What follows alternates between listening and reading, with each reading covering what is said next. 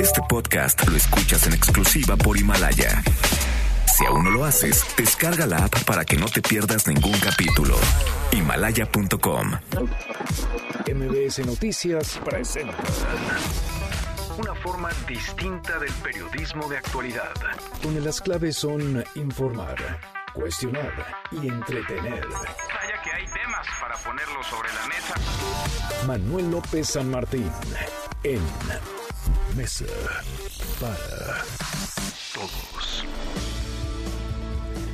Jueves, jueves 21 de noviembre, ya casi es viernes, ya mero llegamos al fin de semana, la hora en punto, movida, muy movida esta tarde, mucha información, soy Manuel López San Martín, acaban de estar como todos los días, como todas las tardes, todas las voces, todas en esta mesa para todos los diputados se han movido de sede ante el secuestro, el bloqueo de organizaciones campesinas. Tienen 10 días apostados a las afueras de San Lázaro. Los diputados y las diputadas se movieron a la Expo Santa Fe para tratar de aprobar ya de una vez por todas el presupuesto para 2020, el presupuesto que debía salir a más tardar el viernes de la semana pasada. Ya van tarde, la falta de acuerdos y los bloqueos de campesinos impidieron que cumplieran con la ley. Ahora, a destiempo, están legislando en una sede alterna. Iremos hasta allá porque los ánimos están calientitos. Hablaremos también de la violencia, el tema de la violencia que no para, que no cesa. Este año 2019 pinta para ser el más sangriento en la historia de nuestro país. Prácticamente 29 mil homicidios dolosos en lo que va de este 2019, de enero a octubre. Este año sería, insisto, el más sangriento en la historia. Casos, estampas del horror, las hay por doquier del caso de la familia Levarón a la masacre de policías en Aguililla, Michoacán, pasando por el culiacanazo, el horror, la violencia, la sangre que se desborda. Mucho que poner sobre la mesa esta tarde. Arrancamos con las voces y las historias de hoy. Las voces de hoy. Andrés Manuel López Obrador, presidente de México. Nos corresponde enviar una terna al Senado porque se va a elegir a un nuevo ministro en la Suprema Corte. Precisamente como corolario de este acto, voy a enviar la terna y van a ser tres mujeres. Mario Delgado, coordinador de Morena en la Cámara de Diputados. Lo único que no va es el PAN y bueno, van a dar otros argumentos, pero en el fondo es que no va a haber muchos y están muy desilusionados. Va a ser en la Expo Santa Fe. Mauricio Curi, coordinador del PAN en el Senado. frente a un gobierno insensible que todavía no puede explicar el porqué de los terribles asesinatos de la familia Levarón, de mujeres, bebés y niños. Y ahora el oficialismo calumnia y ataca a Javier Sicilia por el solo hecho de cuestionar su actual fallida estrategia en seguridad. Claudia Sheinbaum, jefa de gobierno de la Ciudad de México. Hoy quiero informarles que he tomado la decisión de decretar la alerta por violencia en contra de las mujeres. Desde que llegué al gobierno de la ciudad, una de mis prioridades fue establecer una política pública para erradicar la violencia de género. Son las voces de quienes hacen la noticia, los temas que están sobre la mesa y estas las imperdibles de hoy le entramos a la información. Sin un dictamen aprobado en comisiones en sigilo y con un fuerte cerco de seguridad, diputados de Morena y aliados preparan la discusión del presupuesto 2020 en la Expo Santa Fe en la Ciudad de México, este lugar que ha sido habilitado como sede alterna ante el bloqueo de organizaciones campesinas en la Cámara de Diputados, un bloqueo que mantienen desde hace 10 días. Los legisladores fueron llevados en camiones desde un hotel en Reforma donde tuvieron un desayuno. Mario Delgado, el coordinador de Morena, transmitió durante el trayecto y mandó este mensaje, escúchelo. Nos quisieron bloquear, no van a poder. Vamos a sacar adelante el presupuesto de la transformación. Se le da prioridad a los programas sociales, una inversión social histórica. Hay una gran austeridad por parte del gobierno. La regla en el presupuesto es muy fácil. Primero, primero los pobres y se acabaron los moches. Bueno, van Morena y los aliados porque la bancada del PAN se opuso a sesionar en una sede alterna, no acudió a Expo Santa Fe desde temprana hora a través de redes sociales. Dijeron que no serán comparsas de Morena para aprobar un presupuesto en lo oscurito. Algunos diputados del PRI están en Expo Santa Fe, otros no. Movimiento Ciudadano asiste, dicen, bajo protesta. Por su parte, Antorcha Campesina convocó a una conferencia de prensa a la 1.30 de la tarde afuera de la Cámara de Diputados. Antorcha Campesina que pide que exige más dinero, más recursos. Antorcha Campesina, que hay que decirlo, es un grupo de profesionales del amago y la extorsión. Y la Asociación Alto al Secuestro reportó que de enero a octubre el secuestro aumentó 37.7% en comparación con el mismo periodo del año pasado. El número de carpetas pasó de 1.227 en 2018 a 1.690 en lo que va de este año. Y pese a la cifra de 28.741 homicidios dolosos que se perfilan van de enero a octubre de este año y que convertirían a 2019 en el más sangriento, el año más sangriento, el más violento desde que se tenga registro. Y el presidente López Obrador aseguró que lograron ya estabilizar el crecimiento de la violencia. Este 2019 pinta para ser el año más cruel, de mayores homicidios, y esto dijo hoy el presidente. Ya logramos estabilizar pues el crecimiento desmesurado, progresivo de violencia, sobre todo en homicidios, porque iba creciendo cada vez más y logramos estabilizar. Bueno, pues siguen creciendo los homicidios, es decir, hay más homicidios este 2019 que los que hubo en 2018, en 2018 hubo más de los que hubo en 2017, en 2017 hubo más de los que hubo en 2016, así que la espiral continúa, la violencia se desborda más allá de las palabras y los discursos oficiales, 2019 será el año más sangriento en la historia de nuestro país. A propósito de víctimas de la violencia, el presidente confirmó que el 2 de diciembre a principios del próximo mes va a recibir en el Palacio Nacional a las familias Langford y Levarón, pero les hizo la siguiente petición. La única cosa pedirles que puedan venir ellos, eh, como vamos a presentarles toda la información que tenemos, que sea en la intimidad y si pueden evitar que vengan dirigentes que luego eh, utilizan estos casos con propósitos políticos, pues como que no sería lo más conveniente. Bueno, y tras presentar el Acuerdo Nacional por la Igualdad entre Mujeres y Hombres, el presidente López Obrador aseguró que en su gobierno no habrá machismo, anunció que enviará una terna, una terna mañana mismo para ocupar la vacante que dejó Eduardo Medina Mora en la Suprema Corte de Justicia de la Nación. La terna estará integrada solo por mujeres. Bueno, ya dos meses de una orden judicial y tras las protestas de colectivos feministas, la jefa de gobierno Claudia Sheinbaum por fin decretó la alerta por violencia de género contra las mujeres en la Ciudad de México. Entre octubre del 2018 y octubre del 2019 subieron en 10% las carpetas de investigación por violación. Y quiero compartir algo muy doloroso que sucede en la ciudad y es que el 65% de los casos de violación se den domicilios y donde se caracteriza al agresor, 95% de los casos se comete por alguien conocido. Todas y todos en esta ciudad debemos decir, alto, basta, y miren que se hicieron los difíciles para decretar esta alerta de violencia de género en la Ciudad de México. En su primera conferencia de prensa como titular de la Comisión Nacional de los Derechos Humanos, la muy cuestionada Rosario Piedra Ibarra anunció un plan de austeridad que incluye ajustes en sueldos, revisión de contratos, liquidación de personal y recortes en gastos de operación y publicidad balde de agua fría para la economía mexicana. La Organización para la Cooperación y el Desarrollo Económicos recortó otra vez el pronóstico de crecimiento para nuestro país este 2019 de 0.5%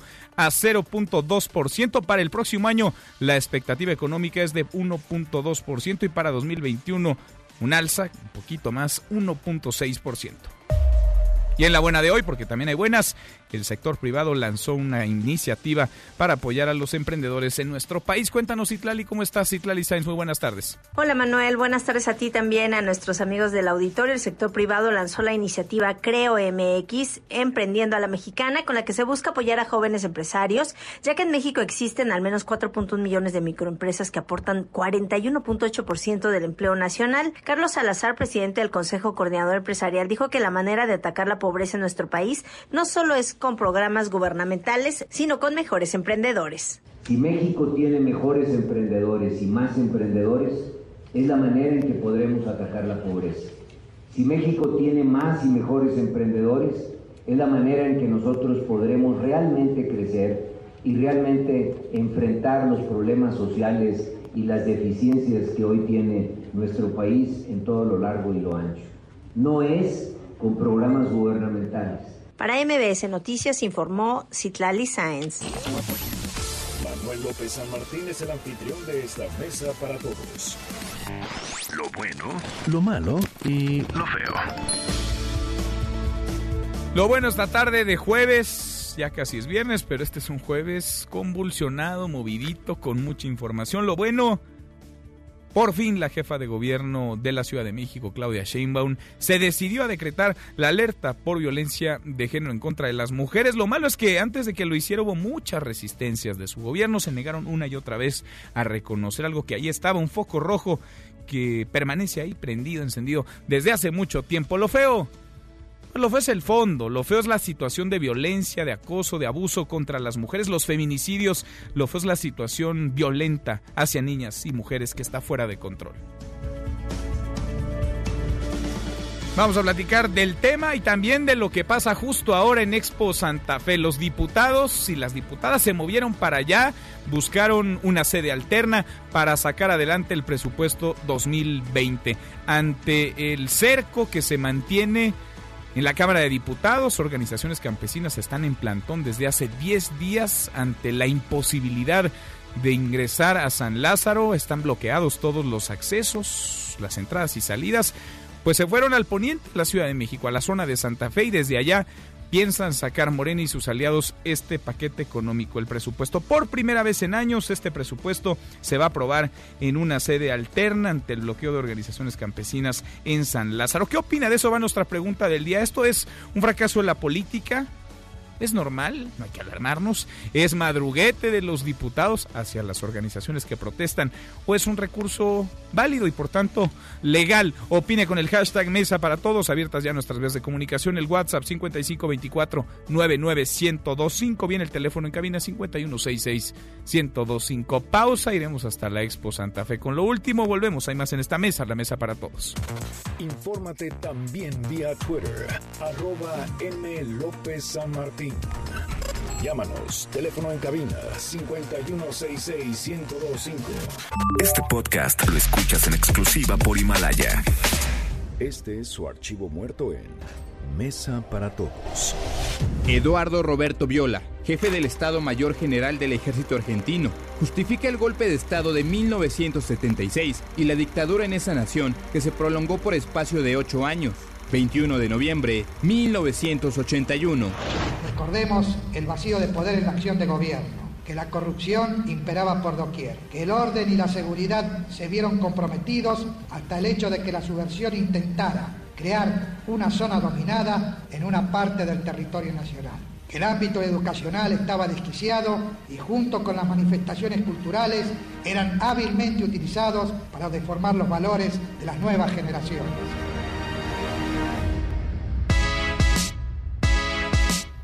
Seguimos, volvemos a esta mesa, la mesa para todos. El presupuesto para 2020 tendría que haberse aprobado a más tardar el viernes de la semana pasada. No ocurrió eso porque ni hubo acuerdo entre los diputados y las diputadas de la mayoría, Morena y sus aliados, porque a los diputados de esa mayoría les alcanza, tienen los votos suficientes, y tampoco se aprobó porque a las afueras de San Lázaro permanece una protesta, hay un cerco, hay un secuestro a las instalaciones. Nadie puede entrar ni salir en San Lázaro. Han sido días convulsos. Por lo pronto, el presupuesto parece que hoy podría salir. En camiones han sido trasladados a la Expo Santa Fe los diputados para sacar adelante esto a contrarreloj ya y con el tiempo encima hemos venido privilegiando el gasto en bienestar social, el gasto en seguridad, eh, una serie de apoyos fiscales para, para Pemex.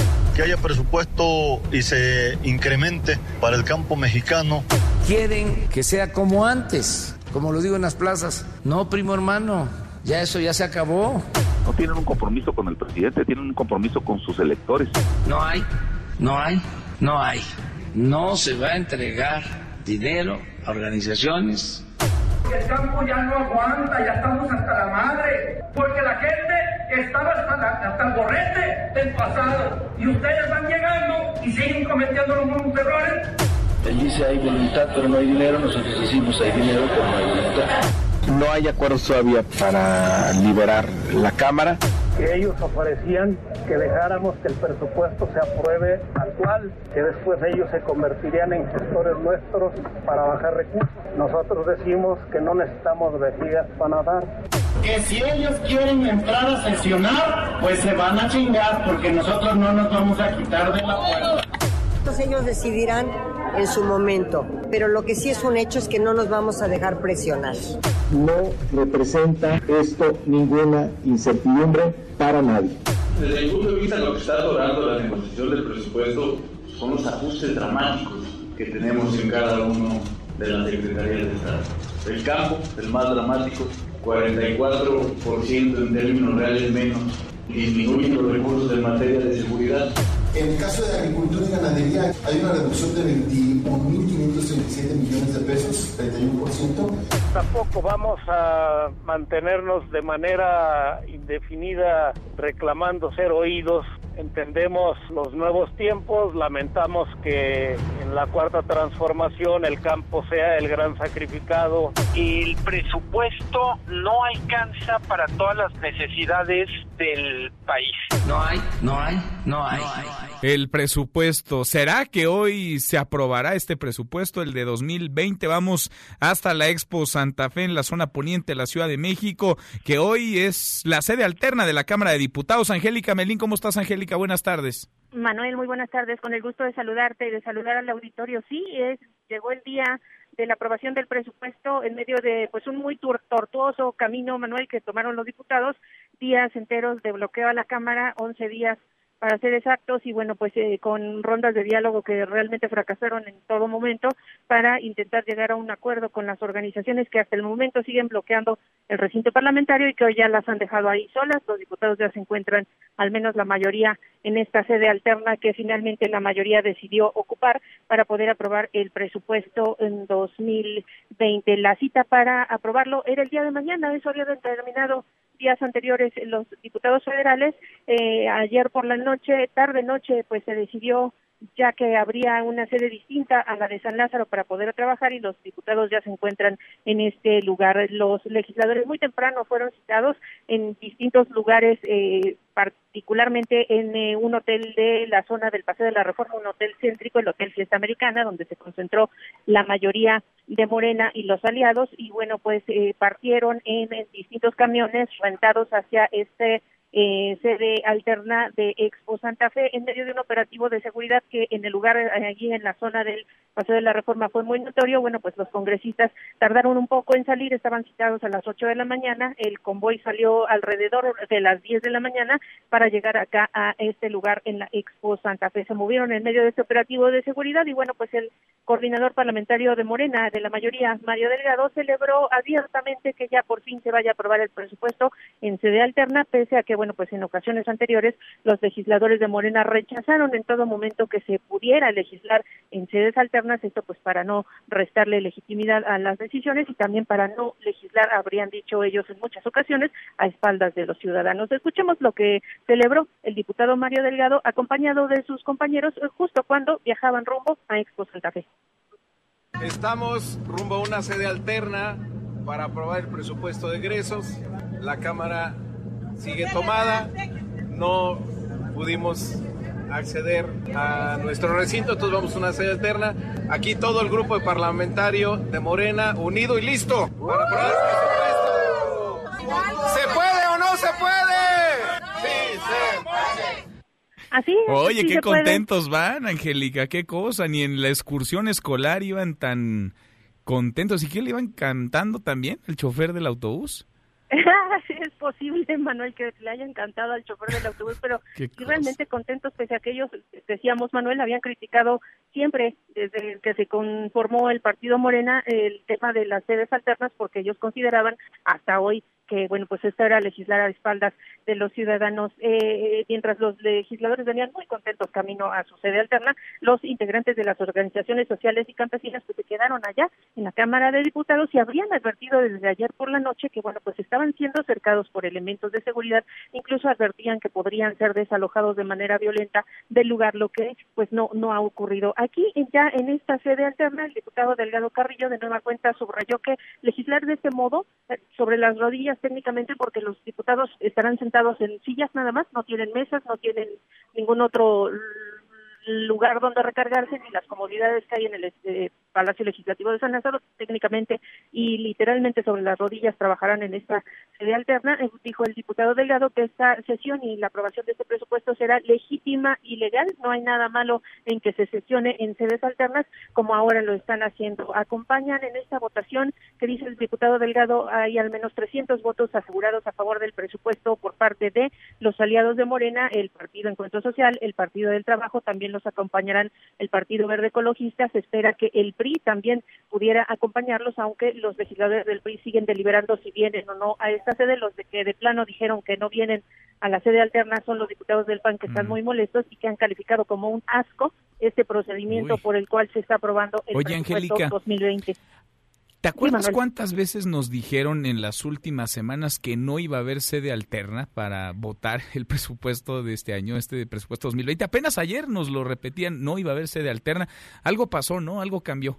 Diario y varias veces al día reiteraban los legisladores de la mayoría, el diputado Mario Delgado, que no había plan B, que no había eh, consideración de sede alterna, que se apostaba al diálogo para asegurar que se legislara en San Lázaro, en la Casa de los Diputados, y a final de cuentas no funcionó. Todavía esta mañana, antes de que saliera el convoy de este hotel donde se eh, concentraron los diputados de la mayoría, se decía que la sede, la famosa sede alterna sería el propio Palacio Legislativo de San Lázaro. A final de cuentas se cayó esta posibilidad y ya se trasladaron aquí a esta Expo Santa Fe. Lo que informan los diputados, eh, lo que sigue en esta sesión, pues muy rara y en sede alterna, Manuel, es que la Comisión de Presupuestos se reunirá a partir de las 2 de la tarde para ya aprobar el dictamen del presupuesto y calculan los legisladores que alrededor de las 5 de la tarde sería cuando reinicie esta sesión del Pleno de San Lázaro, ahora reunido en sede alterna, eh, pues la sesión que está pendiente desde el 6 de noviembre pasado reiniciaría después de las 5 de la tarde y esperan los congresistas que sean muy, muy largo día, una larga noche, incluso una larga tarde. Algunos consideraban que pues esto terminará mañana por la tarde.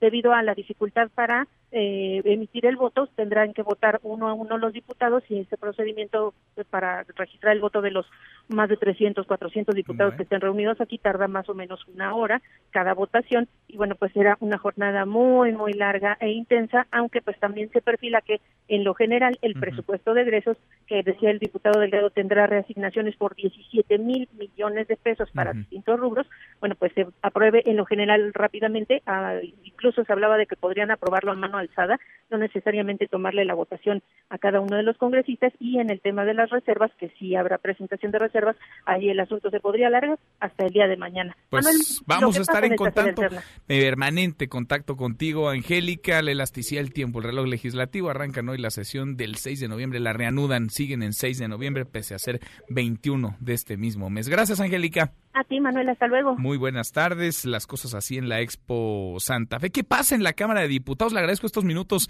Álvaro López, el secretario general de la Unión Nacional de Trabajadores Agrícolas. Ellos se mantienen en plantón a las afueras de la Cámara de Diputados. Gracias, Álvaro. ¿Cómo está? Buenas tardes. Manuel, a tus órdenes. Pues eh, ya se movieron los diputados y van a votar el presupuesto en una sede alterna, en la Expo Santa Fe. Qué pena para uno de los poderes de la Unión que ante una eh, falta de voluntad para dialogar y construir acuerdos eh, se tengan que ir a las orillas de la ciudad para apoyar lo que eh, les ordenan y votarlo. Dice, nos decía ayer Mario Delgado, el coordinador de la mayoría, el coordinador de Morena, que no había condiciones, que ya habían agotado el diálogo con ustedes y que de plano pedían un poco de consideración para poder entrar a la Cámara de Diputados. Ustedes en estos días también han reiterado que nada los iba a mover hasta no ser atendidas sus demandas, sus reclamos. Mira, Manuel, antier nos dejaron colgados de la brocha dos veces. En un nos citaron a un hotel a la una de la tarde y después en la tarde-noche Mario Delgado nos avisó que quería dialogar con nosotros en la Cámara y le dijimos que sí. Nosotros estamos esperando ese diálogo y quisiera decirte que siempre le dijimos a Mario Delgado y a los diputados que nosotros estábamos dispuestos a abrir las puertas de su recinto para que sesionaran en su recinto. Mm. Lamentablemente tienen temor a dar la cara porque no quieren decirnos que los obligaron mediante una carta de lealtad al Poder Ejecutivo a aprobar tal cual eh, se propuso el presupuesto de egresos 2020. Mario Delgado nos decía que ellos van a aprobar el presupuesto en bloque y sin reserva alguna, que van con el proyecto del presidente López Obrador. Que los mexicanos se preparen, marchamos hacia una tiranía de una mayoría que le falta visión plural y le falta voluntad para dialogar con los movimientos sociales eh, y los sectores eh, productivos de este país. Ha dicho Mario Delgado que la cobija es de cierto tamaño, que no alcanza para cubrir sus demandas y ha dicho también que algunos de estos grupos, sobre todo los liderazgos, también lo ha mencionado el presidente López Obrador, están protestando porque se acabaron los moches, don Álvaro. Manuel, esa es una falsedad. Nosotros hemos emplazado al presidente y a quienes eh, argumentan eso a que, a que muestren pruebas y a que si las hay, pues nos manden a la Fiscalía General de la República. Yo no tengo ningún problema para eso. Eh, los he retado a que muestren pruebas, a que me acusen o acusen a mis compañeros dirigentes, porque eso es falso de que haya moches. Eh, nosotros hacíamos una gestión y cuando la gestión que hacíamos cumplía requisitos técnicos, se le aprobaba un apoyo a grupos generalmente y estos grupos recibían directamente el recurso para implementar un X proyecto. ¿No se quedaba ese dinero entre los intermediarios, entre quienes habían gestionado? No, no, no, te puedo decir que no. ¿Están pidiendo ustedes qué exactamente, Álvaro? En, prueba de esto le demandamos a la Fiscalía General de la República que nos abra carpetas de investigación. Que los investigue a ustedes si es necesario. Desde el 7 de agosto le fuimos a presentar una petición a la Fiscalía. Le presenté a la Secretaría de Gobernación un informe pormenorizado de lo que UNTA ha ejecutado 2017 y 18 y les dijimos revisen lo que quieran somos organizaciones que en el campo de la izquierda social hemos trabajado con altos estándares de rendición de cuentas y de eficiencia para la aplicación de los recursos por parte de nuestros agremiados. Entonces, e, ese discurso del presidente eh, es una falacia, eh, nos calumnia, nos difama, él y quienes digan eso, porque nosotros aquí estamos, este, yo ni soy influyente, ni tengo dinero para irme fuera del país. Yo aquí estoy. ¿Ustedes apoyaron, Álvaro, al presidente López Obrador? ¿Ustedes votaron por el presidente López Obrador? Votamos por el presidente. Hicimos un gran trabajo para que el campo se volcara al presidente y hoy nos paga con calumniarnos y difamarnos. ¿Les está quitando presupuesto? ¿Les está quitando dinero? ¿Ustedes qué piden y qué es lo que dice el presupuesto? a nosotros no nos quita nada, Manuel. Mira, nosotros dijimos que respaldábamos el dictamen de la Comisión de Agricultura que aprobaron y firmaron los diputados de esa comisión que piden una reasignación de 24 mil millones de pesos. Eso lo suscribimos las organizaciones que estamos aquí plantados y además le agregamos la demanda de que le aumentaran recursos al Instituto Nacional de Pueblos Indígenas no a la UNTA, para que haya congruencia entre el discurso del gobierno y las acciones que requieren hacer para los más pobres del campo, que son los indígenas. ¿Ustedes en la UNTA cuántos campesinos representan?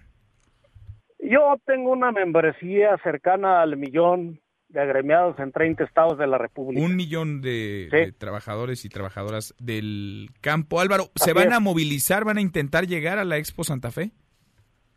No, fíjate que ni en los tiempos del diazortacismo vi eh, una, movil, una movilización policiaca como la que han implementado ayer y hoy alrededor de la Cámara de Diputados.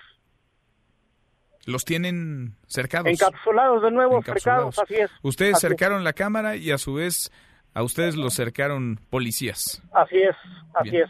Pues seguimos platicando, Álvaro, le agradezco estos minutos. Ese es el diálogo que nos han ofrecido, mandarnos eh, un dispositivo muy grande, eh, dejando eh, la Ciudad de México en manos de la delincuencia, que de por sí no baja. Álvaro, gracias, gracias por estos Manuel minutos. Muchas gracias, muy buenas Hasta tardes. El secretario general de la Unión Nacional de Trabajadores Agrícolas de la UNTA, ellos siguen en la Cámara de Diputados, no por gusto, siguen ahí porque los cercaron policías que no los dejan movilizarse, quisieran estar en la Expo Santa Fe para continuar con su protesta, para impedir la sesión de la Cámara de Diputados, que hoy en sede alterna podría votar el presupuesto para el próximo año allá en el poniente del Valle de México. Juan Carlos Alarcón, ¿cómo andan las cosas en la Cámara de Diputados? Los operativos de seguridad, el plantón de los campesinos, los ánimos calientitos. Juan Carlos, buenas tardes. Efectivamente, Manuel, gracias. Eh, muy buenas tardes a toda la audiencia. Pues aquí en San Lázaro, como escuchas de fondo, la música a todo el volumen, llevando pues eh, jornadas eh, por separado las diferentes organizaciones del campo que están pues en esta manifestación en el décimo primer día de plantón y eh, pues ha costado trabajo poderse desplazar por las calles eh, aledañas al Congreso de la Unión. En los momentos más incluso se llevará a cabo una conferencia por parte del movimiento antorchista, pero pues hemos tenido que saltar literalmente todos los cercos eh, que han puesto las diferentes organizaciones, por ejemplo, en la calle de Ciudad y montaron una valla con algún tipo de estructura tubular, algunos tablones que impiden el acceso y salida de cualquier persona pero sobre la Avenida Congreso de la Unión, además del dispositivo que en este momento pues aprecia eh, muy muy reforzado por parte de la Policía Federal, no de la capitalina, sino de la federal. Hemos observado que los eh, grupos como Antorcha, Movimiento Antorchista y también las organizaciones campesinas han atravesado vehículos, camiones, autobuses, camionetas, incluso algunos eh, camiones del Departamento de Limpia que están obstruyendo la vialidad en el bloque derecho de la Avenida Congreso de la Unión. Y justamente por la mañana se había reforzado ese dispositivo de seguridad aquí en San Lázaro y posteriormente los eh, legisladores pues se tuvieron que tener una sede alterna en un primer instante, en un primer momento, algunos de ellos se reunieron en la sede del hotel eh, pues que se ubica sobre Paso de la Reforma a la altura de la calle Morelos y Versalles eh, y, de ahí justamente pues eh, todos se retiraron, se fueron en vehículos, los trasladaron hasta el poniente de la ciudad, como bien lo señalabas hace unos instantes. Allá también la policía, en este caso la Secretaría de Seguridad Ciudadana, desplegó un importante operativo con todos los grupos especiales de la eh, corporación Fuerza de Tarea, el Comando de Operaciones Especiales con la finalidad de resguardar todos y cada uno de los accesos de la Expo Reforma, perdón, de la Expo Santa Fe, donde se llevan a cabo los trabajos legislativos. En tanto, aquí en la Cámara de Diputados, pues algunos han decidido ponerse a jugar voleibol como el que estoy observando en este momento, otros más jugando baraja, otros jugando alguna cascarita, fútbol y algunos más, como tú escuchas de fondo, Manuel, pues eh, dando los mejores eh, pasos con la música que han puesto aquí para amenizar esta tarde en esta zona de oriente de la ciudad. ¿Cuántos campesinos calculas se encuentran a los alrededores de San Lázaro y cuántos policías a su vez alrededor de los campesinos que están cercando el Palacio Legislativo? En un número aproximado, no total, pero sí aproximado, eh, yo considero que hay más de cinco mil o siete mil campesinos en diferentes puntos, porque está rodeado literalmente uh lo que es la Avenida Congreso de la Unión, la calle de Ciudad y Rovirosa, la calle de Emiliano Zapata, la parte posterior donde se ubica, se ubica el Consejo de la Judicatura Federal, el edificio de la sede de San Lázaro, todo está ocupado. ¿Y policías? Hay carpas y hay muchísima gente. Policías, lo que yo te comentaba hace un instante, el primer filtro de seguridad lo encontramos al cruce con la avenida Fray Servando Pereza de Mier, ahí están lo que anteriormente era el cuerpo de granaderos, posteriormente vas avanzando y en las siguientes intersecciones la Policía Federal con un número aproximado, con un estado de fuerza que pues no supera los mil, los mil elementos, pero el número de campesinos y de los que participan en esta movilización, supongo que son más de cinco mil o seis mil personas. Bueno, pues ahí están los granaderos que ya no existen, pero que hacen lo mismo que lo que hacían los granaderos. Juan Carlos, gracias. Estamos al pendiente. Buenas tardes. Muy buenas tardes. Y ya íbamos hacia la Expo Santa Fe. Eh, Morena y sus aliados están ahí, están a punto de comenzar a sesionar, a discutir el presupuesto 2020. El PAN dijo no, el PAN decidió no ir a esta sede alterna del recinto legislativo. ¿Por qué? Se lo preguntamos al coordinador de los diputados del PAN, al diputado Juan Carlos Romero Hicks. Gracias, diputado. ¿Cómo estás, Juan Carlos? Muy buenas tardes. Juan Manuel, pues no es un buen día el día de hoy, aunque te saludo con mucho afecto y admiración. Gracias. A tu persona y a toda la audiencia. El PAN no va. y no va porque esto no es de cara y de frente al país. Vamos a estar en la comisión de presupuesto para dar nuestro mensaje de posición. En el momento que estamos hablando, que es la una con 37 minutos, no hay dictamen. Y se está haciendo en la Secretaría de Hacienda. Esto no no no no no, es posible. no se está haciendo en la Cámara de Diputados, en la Comisión de Presupuesto, no se está haciendo ahí el dictamen. No, lo están haciendo en la Secretaría de Hacienda. Y entonces lo que están previendo es en un rato más convocar a la Comisión de Presupuesto, darle entrada y otra serie de aspectos procedimentales, pero en este momento nadie de nosotros conoce el dictamen, a la una con 37 minutos. ¿Por qué han decidido desde el 2004 no se había presentado una situación tan tan crítica. El presupuesto de egreso es un tema de Estado, no de partido. Y desde el 15 de noviembre estamos en falta, porque la Constitución así lo, lo, marca. Y no podemos estar esperando al contentillo un dictamen que ni siquiera conocemos. Nosotros hemos enviado a legisladores a la Comisión de Presupuesto, van a presentar más de 100 reservas en función de la iniciativa presidencial. Pero además se ha violentado la facultad exclusiva de la Cámara de Diputados. Podemos correr el riesgo de pasar de ser un poder legislativo a ser un querer legislativo, con dos conductas muy inapropiadas. Primero, el presidente públicamente ha pedido que no se le cambie un solo centavo al presupuesto. Vamos a ver cómo viene el dictamen. Y segundo, promovieron en la alianza Juntos Haremos Historia una coacción del voto del partido de Morena y aliados para hacer una carta de compromiso que les obligaría a votar a favor del proyecto de presupuesto enviado por el presidente. ¿Cuál es la posición del PAN? En la Casa de las Leyes, con mucho gusto podemos aprobar el presupuesto y ese es San Lázaro. Pero no así Morena, no así presidente de la República. La responsabilidad de establecer las condiciones adecuadas para sesionar en San Lázaro le toca al gobierno federal y el gobierno de la ciudad y lo que han hecho es ser omisos. Cuidan al presidente de la República, lo cual es correcto y coincidimos, pero también deberían de haber cubierto el aspecto de la Cámara de Diputados. ¿Qué mensaje Y lo que conocemos de iniciativa es un presupuesto centralista, clientelar, electorero, sin transparencia, discriminatorio, opaco, que en los programas sociales hay más de 400 mil millones de pesos. En programas sociales sin reglas de operación, sin padrones públicos.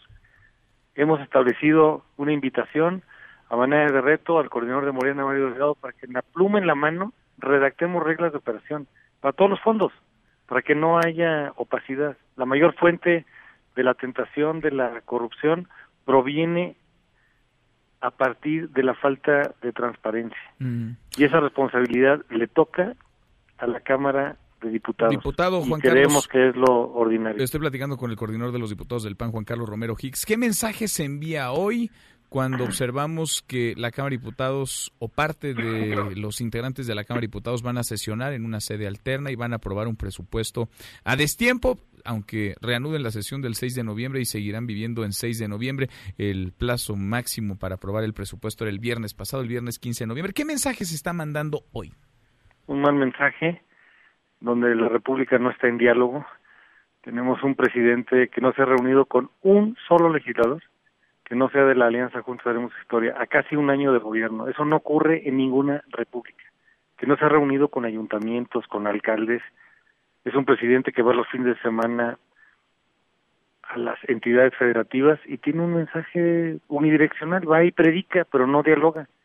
Es un presidente que necesitamos que entre en humildad, en prudencia, en sensibilidad, en inclusión, que escuche, que convoque, que concilie y deje de regañar. Nos está dividiendo necesitamos tener diálogo, necesitamos construir, sumar y multiplicar. Y nos preocupa la atención que pueda venir o no en los temas que pasaron por las eh, organizaciones diversas que asistieron para presentar sus inquietudes, por ejemplo, los rectores.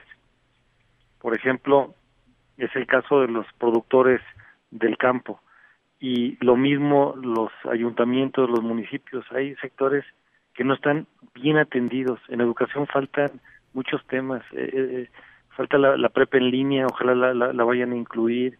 Falta el Fondo de Educación Superior para la impartición de la educación superior como obligación del Estado, la educación inicial. Ustedes no van a votar la educación entonces. inclusiva. No, no van a estar hoy, no van a votar ni en contra porque no van a estar presentes.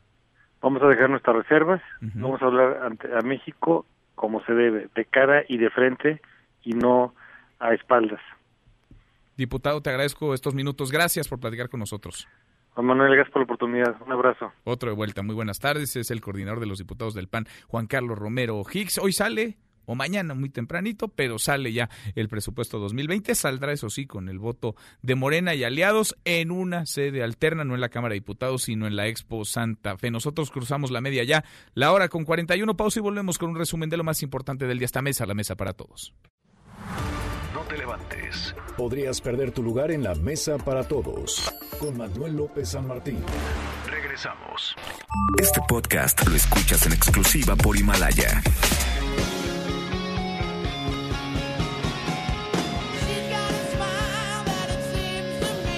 Dejar pistas, presenta el line-up oficial del Vive Latino 2020. La Ciudad de México amaneció con espectaculares de la próxima edición del Vive Latino, en los que se ofrecieron pistas de las bandas que participarán.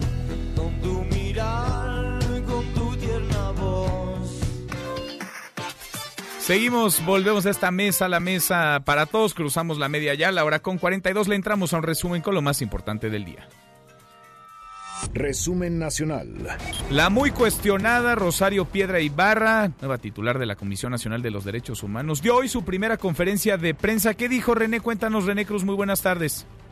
Hola Manuel, amigos del auditorio, muy buenas tardes. En efecto, este día ofreció su primer conferencia de prensa como presidente de la Comisión Nacional de los Derechos Humanos eh, y en este contexto Rosario Pedro Ibarra Manuel pues advirtió que no va a entrar al debate mediático que se está generando en torno a su designación, la cual pues aseguró que fue legal e inclusive dijo que no mintió y que tiene las pruebas para demostrarlo. Vamos a escuchar. No entraré al debate mediático porque jurídicamente se acabará por esclarecer toda la verdad. No he mentido, he cumplido con los requisitos que la ley exigía para aspirar al cargo que ocupo. Mi elección fue absolutamente legal y con la ley en la mano defenderé a las víctimas. Respeto a quienes disienten de mi nombramiento y espero la resolución de sus recursos. Asimismo, Manuel, pues esta piedra Ibarra se dijo que es independiente del poder y aseguró que también se siente muy orgullosa de su designación, puesto que tiene el respaldo de eh, colectivos y víctimas. Así lo dijo.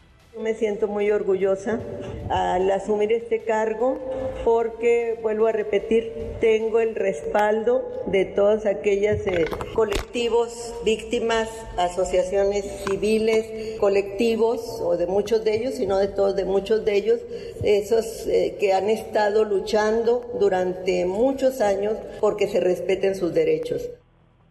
Y bueno, Manuel, emulando un poco a la política que implementa el presidente Andrés Manuel López Obrador, Rosario Piedra adelantó que pues también va a aplicar un plan de austeridad al interior de la CNDH y en este sentido dijo que pues el organismo se va a ajustar a la ley de remuneraciones de los servidores públicos a pesar de que la propia CNDH pues ya interpuso una acción de institucionalidad para impugnar esta ley. Por ello adelantó que pues se van a reducir los sueldos que sean superiores al que percibe el primer mandatario y también se van a revisar contrataciones, gastos de viáticos, además de que no se realizarán viajes al extranjero, salvo los que sean necesarios, y se eliminarán los gastos de la presidencia en comida y viajes y que pues bueno va a trasladar su oficina precisamente a las instalaciones de la CNDH que se ubican en la calle de Cuba en el centro histórico. Manuel, pues parte de lo que ocurrió en esta primera conferencia de Rosario Piedra. Ahí está Rosario Piedra que trae una marca, que trae una mancha desde su llegada, desde su proceso y que era inelegible, no cumplía con los requisitos, aún así es titular de la CNDH. Gracias, muchas gracias René.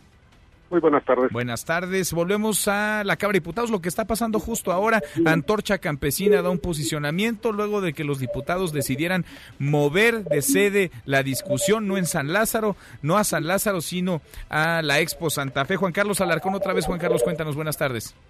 Gracias, Manuel, muy buenas tardes. En este momento habla uno de los líderes regionales del movimiento antorchista en torno a la posición del presidente Andrés Manuel López Obrador quien hizo referencia a que esas organizaciones campesinas, pues lo único que pretenden es un moche y que por ello es que realizan este plantón. Escuchemos lo que señala este líder regional. Ponen de acuerdo. Ellos tienen una mayoría casi absoluta con sus aliados como, como Morena y sus aliados. Y sin embargo, Mario Delgado le alcanzó a sacar 280 firmas de 300 y cacho de diputados que conforman su, este, sus alianzas y su bancada. Entonces, ¿por qué razón de fondo no, si, si tienen la mayoría en sede alterna o donde ellos quieran, no han aprobado el presupuesto, es porque no se habían puesto de acuerdo. Pues es parte de la postura del movimiento que tiene en torno a esta postura por parte del Partido Morena, de Mario Delgado, y también se lo dicho en la mañana por el presidente Manuel López Obrador. Manuel. Estamos pendientes. Gracias, Juan Carlos. Buenas tardes. Muy buenas tardes. Bueno, y luego de casi dos meses de que fuera ordenada por autoridades judiciales, por fin fue decretada la alerta de género en la Ciudad de México. Eso sí, esta alerta la vendió Claudia Sheinbaum como una decisión suya. Cuéntanos, Adrián, ¿cómo estás, Adrián Jiménez? Buenas tardes. Buenas tardes, Manuel. Un saludo afectuoso para ti y el auditorio. A 11 meses de haber iniciado su administración y ante la presión de distintas organizaciones sociales, la jefa de gobierno, Claudia Sheinbaum, dio su aval para decretar la alerta por violencia en contra de las mujeres en la Ciudad de México. A través de un videomensaje publicado en sus redes sociales, la mandataria capitalina aseguró que con la declaración de esta alerta se darán mejores resultados en el combate a este flagelo, al tiempo que se hará más visible el problema de la violencia hacia las mujeres. Escuchemos. Hoy quiero informarles que he tomado la decisión de decretar la alerta por violencia en contra de las mujeres. Desde que llegué al gobierno de la ciudad, una de mis prioridades fue establecer una política pública para erradicar la violencia de género. Una de las acciones que tomamos y quiero resaltar es que contratamos y capacitamos a 166 mujeres abogadas que se encuentran desde mayo en las agencias del Ministerio Público, asesoran y dan acompañamiento a cualquier mujer que llega a presentar una denuncia de agresión sexual o de violencia familiar. Detalló que como parte de esta medida, la próxima semana enviará una iniciativa de ley al Congreso de la Ciudad de México para la creación del registro público de agresores sexuales, cuyo objetivo es que haya una sentencia firme para que todos en la ciudad sepan quiénes son los violadores. Asimismo, hizo un llamado al legislativo local a aprobar la ley que sanciona el acoso y la violencia digital denominada Ley Olimpia, así como la ley que hace unos meses se envió por la que se crea el Banco de ADN de Agresores Sexuales. Manuel Auditorio, es la información. Gracias, Buenas muchas tardes. gracias. Adrián, muy buenas tardes. Hasta aquí el resumen con lo más importante del día. Ayer se lo platicaba justo cuando ocurría y por la noche en ADN 40 conversábamos con el Coordinador Nacional de Protección Civil, David León, sobre esta explosión y esta aparatosa nube de humo que derivó luego de la misma en Tetepango, en Hidalgo, muy cerca de Tlahuelilpan, Hidalgo. Le agradezco mucho a David León, al Coordinador Nacional de Protección Civil, que platique con nosotros esta tarde. David, qué gusto, ¿cómo estás? Manuel, qué gusto me da saludarte. Hoy te saludo desde el estado de Chiapas, justamente en un encuentro con eh, diferentes instituciones eh, relacionadas con la protección eh, civil. Y como bien lo comentas, el día de ayer concluimos este evento justamente cuando estaba yo teniendo comunicación eh, contigo. Cerca de las nueve de la noche estábamos liquidando al 100% este incendio. eh, imágenes impresionantes, como impresionante también fue eh, la labor y el esfuerzo de aproximadamente 500 servidores públicos que se dieron cita justamente en esta zona limítrofe entre Tetepango y Tlahuelilpan en una instalación de petróleos mexicanos que a las 11 de la mañana nos reportó este incidente que afortunadamente se pudo hacer un cerco con la Secretaría de la Defensa Nacional y la Guardia Nacional, hacer una evacuación y todos los equipos de los tres niveles de gobierno, con el apoyo del gobierno del Estado de México, por supuesto el Estado de Hidalgo, eh, unidades municipales de bomberos, Sedena, eh, Conagua, Comisión Federal de Electricidad, es decir, todos juntos en el sitio para atender esta situación. Afortunadamente, reportarte a ti, a tu auditorio, saldo blanco, no tenemos ninguna persona herida, tampoco personas fallecidas, ni población, ni servidores públicos que corren un gran riesgo al realizar este tipo de maniobras. Afortunadamente se liquidó al 100% el incendio. En este momento se están llevando a cabo en el sitio labores de limpieza y de reparación de la instalación, además de las diligencias que nos podrían llevar a conocer cuál fue la causa de este incendio en esta instalación de petróleos mexicanos, Manuel. Saldo blanco, entonces, afortunadamente no hay heridos. ¿Hubo evacuados? ¿Tuvo que moverse a pobladores de esta zona a otra región? Es correcto. Justamente eh, eh, conforme se iba desarrollando el incendio en el sitio, tomamos la decisión ahí en un puesto de mando, tenemos algo que se llama sistema de comando de incidentes, que es un mismo lenguaje para todas las instituciones nacionales e internacionales en caso de emergencia. Decidimos ahí en el puesto de mando evacuar a 80 familias que hoy están de regreso en sus viviendas, pero que temíamos que si el fuego se extendía podrían, podrían eh, estar en riesgo. Afortunadamente no fue así. Recordar que el objetivo número uno del Sistema Nacional de Protección Civil es preservar la vida de los ciudadanos y justamente a eso nos abocamos. Pues ahí está, afortunadamente termina en saldo blanco esto, sí eran muy aparatosas las imágenes. David, te agradezco mucho que hayas platicado con nosotros ayer y hoy. Yo te agradezco a ti, Manuel, todo el seguimiento y que nos permitan informar a la población acerca de estos eventos. Recordar, cualquier evento de este tipo al 911 lo podemos atender de inmediato. Gracias, David. Un abrazo. Otro de vuelta. Muy buenas tardes, el Coordinador Nacional de Protección Civil, David León. Pausa y volvemos. Hay más en esta mesa, la mesa para todos. En esta mesa nos importa tu opinión. WhatsApp 552499 1025.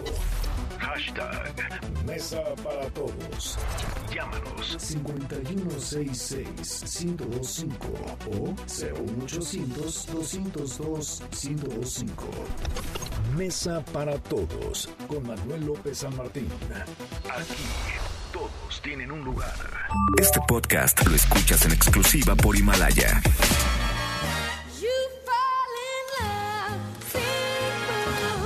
El 21 de noviembre de 1965 nace Björk en Reykjavik, Islandia.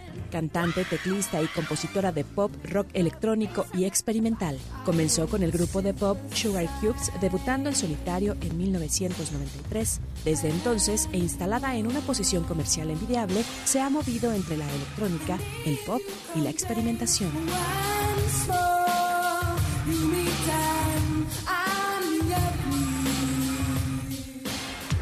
Los numeritos del día. Citlali, ¿sabes qué gusto, Citlali? ¿Cómo estás? Muy buenas tardes. Hola Manuel, buenas tardes a ti también, a nuestros amigos del auditorio. Pues pierden en esta jornada los principales indicadores, tanto en Estados Unidos como en nuestro país. El Dow Jones Industrial registra una baja de 0.02%, el Nasdaq, que agrupa a las empresas de tecnología, retrocede 0.08% y el S&P BMW de la Bolsa Mexicana de Valores pierde 0.98%, se coloca en 43.177.79 unidades.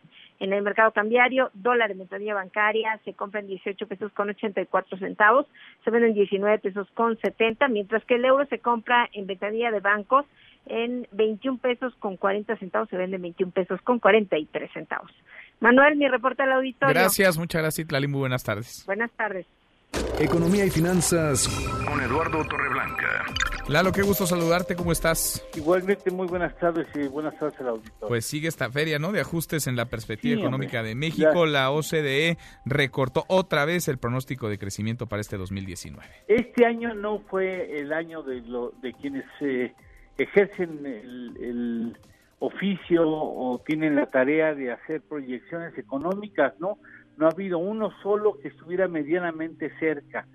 Todos iniciaron en el terreno aproximado de 2%, incluso algunos un poco más de 2%, y hoy ya están en terreno de 0.2, 0.1, y no tardamos mucho en ya ver el primer signo negativo como pronóstico. Lo bueno es que ya termina el 2020. Y es que tenemos que reconocer que ha habido un el contexto externo no favorable para el desempeño económico, hay proyecciones económicas que sí se han cumplido en el sentido de que el comercio mundial, de que la economía global va hacia abajo, ha tenido muchas complicaciones, le ha agregado un tinte amargo esta guerra comercial entre Estados Unidos y China, estas amenazas del señor Trump a diestra y siniestra desde su vecino México hasta el distante China ha estado pues fastidiando con la idea de la equidad en el comercio cuando finalmente nadie compra productos chinos con la pistola en la 100, ¿no? Finalmente, si el norteamericano o las empresas norteamericanas han comprado chino, es porque así han convenido a sus intereses empresariales, incluso a los intereses del mercado y de los consumidores. Sin embargo, hay un componente mayoritariamente nacional en este deterioro de expectativas que ojalá se detengan porque las expectativas también hacen economía. Cuando las familias ven que las cosas apuntan mal o que no tienen para cuándo componerse, detienen el consumo. Pues sí, las expectativas son percepción, Lalo. Por supuesto, y entonces algo que es una percepción pudiera ser una percepción equivocada se convierte en una realidad. En una realidad, sin duda, y nos lleva entre las patas. ¿Tenemos postre?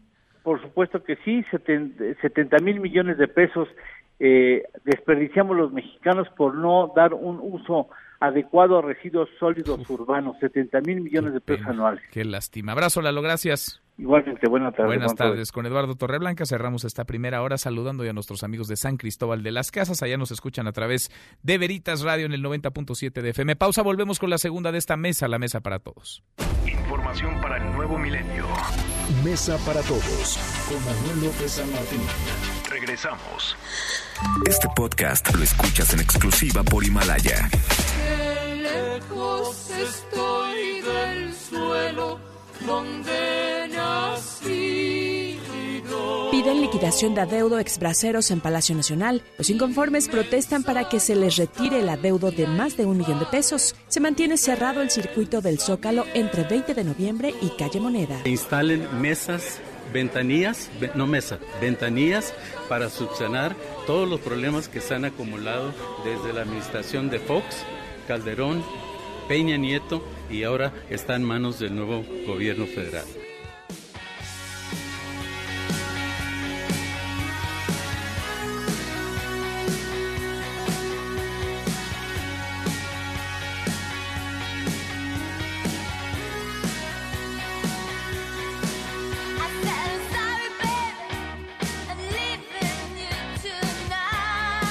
Arrancamos esta segunda hora, gracias que nos acompaña. Es jueves, casi es viernes, soy Manuel López San Martín. Vamos a revisar las redes, cómo se mueven las cosas en Twitter. De las redes esta mesa, la mesa para todos.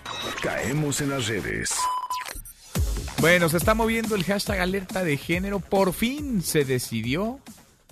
Claudia Sheinbaum, la jefa de gobierno de la Ciudad de México, por fin declaró la alerta de género luego de dos meses de que esta fuera decretada por autoridades judiciales. Ella lo vendió hoy como una decisión de su administración. Sin embargo, pues eh, llega orillada por un proceso judicial y sobre todo por las protestas, constantes protestas de colectivos, de grupos feministas, de mujeres que se sienten violentadas en nuestra ciudad. Llega un poco tarde, llega a destiempo, llega en medio de una ola de crimen, pero llega a final de cuentas y qué bueno, en nuestro país cada día son asesinadas nueve mujeres, nuestra ciudad no es segura para niñas, no es segura para mujeres, han sido acosadas, han sido abusadas, han sido violentadas. Qué bueno que se ha decretado ya esta alerta de género. Ahora, ojalá que más allá de decretarse, pues se tomen las acciones correspondientes necesarias, mínimas al menos, para garantizarles seguridad en las calles. Se mueve además el hashtag Expo Santa Fe y el hashtag diputados. Y es que, pues se movieron ya las diputadas y los diputados de Morena y aliados, Partido Verde, Encuentro Social y PT, se han movido a la Expo Santa Fe en el poniente de la Ciudad de México. Allá trasladaron la sesión de la Cámara de Diputados, la Cámara que sigue bloqueada desde hace 10 días, se mantiene un cerco en torno a ella por parte de organizaciones campesinas que piden más recursos, mayor presupuesto para el sector en el presupuesto del próximo año. Los legisladores fueron llevados en camiones desde un hotel en el Paseo de la Reforma y como en excursión escolar, pues se lanzaron hasta la Expo Santa Fe. Ahí van a estar discutiendo, es un decir, porque todos están de acuerdo y aprobando este presupuesto. Así van, me imagino, nos imaginamos acá gritando, cantando, pidiéndole al chofer que acelerara los diputados y las diputadas de Morena. Se mueve además el hashtag economía moral. Llegó ya el libro del presidente López Obrador, lo habíamos mencionado, el presidente que aprovechó la mañanera hace un par de días para señalar que este libro, el número 18 que ha escrito, estaría disponible al otro día, es decir, ayer, ayer en internet hacia una economía moral. Es ya el libro más vendidos, sí, de los ebooks de Amazon Kindle por encima de títulos como Harry Potter o La Divina Comedia de Dante. Vaya, cualquiera está por debajo del último libro del presidente López Obrador que tengo aquí en mis manos ya en físico.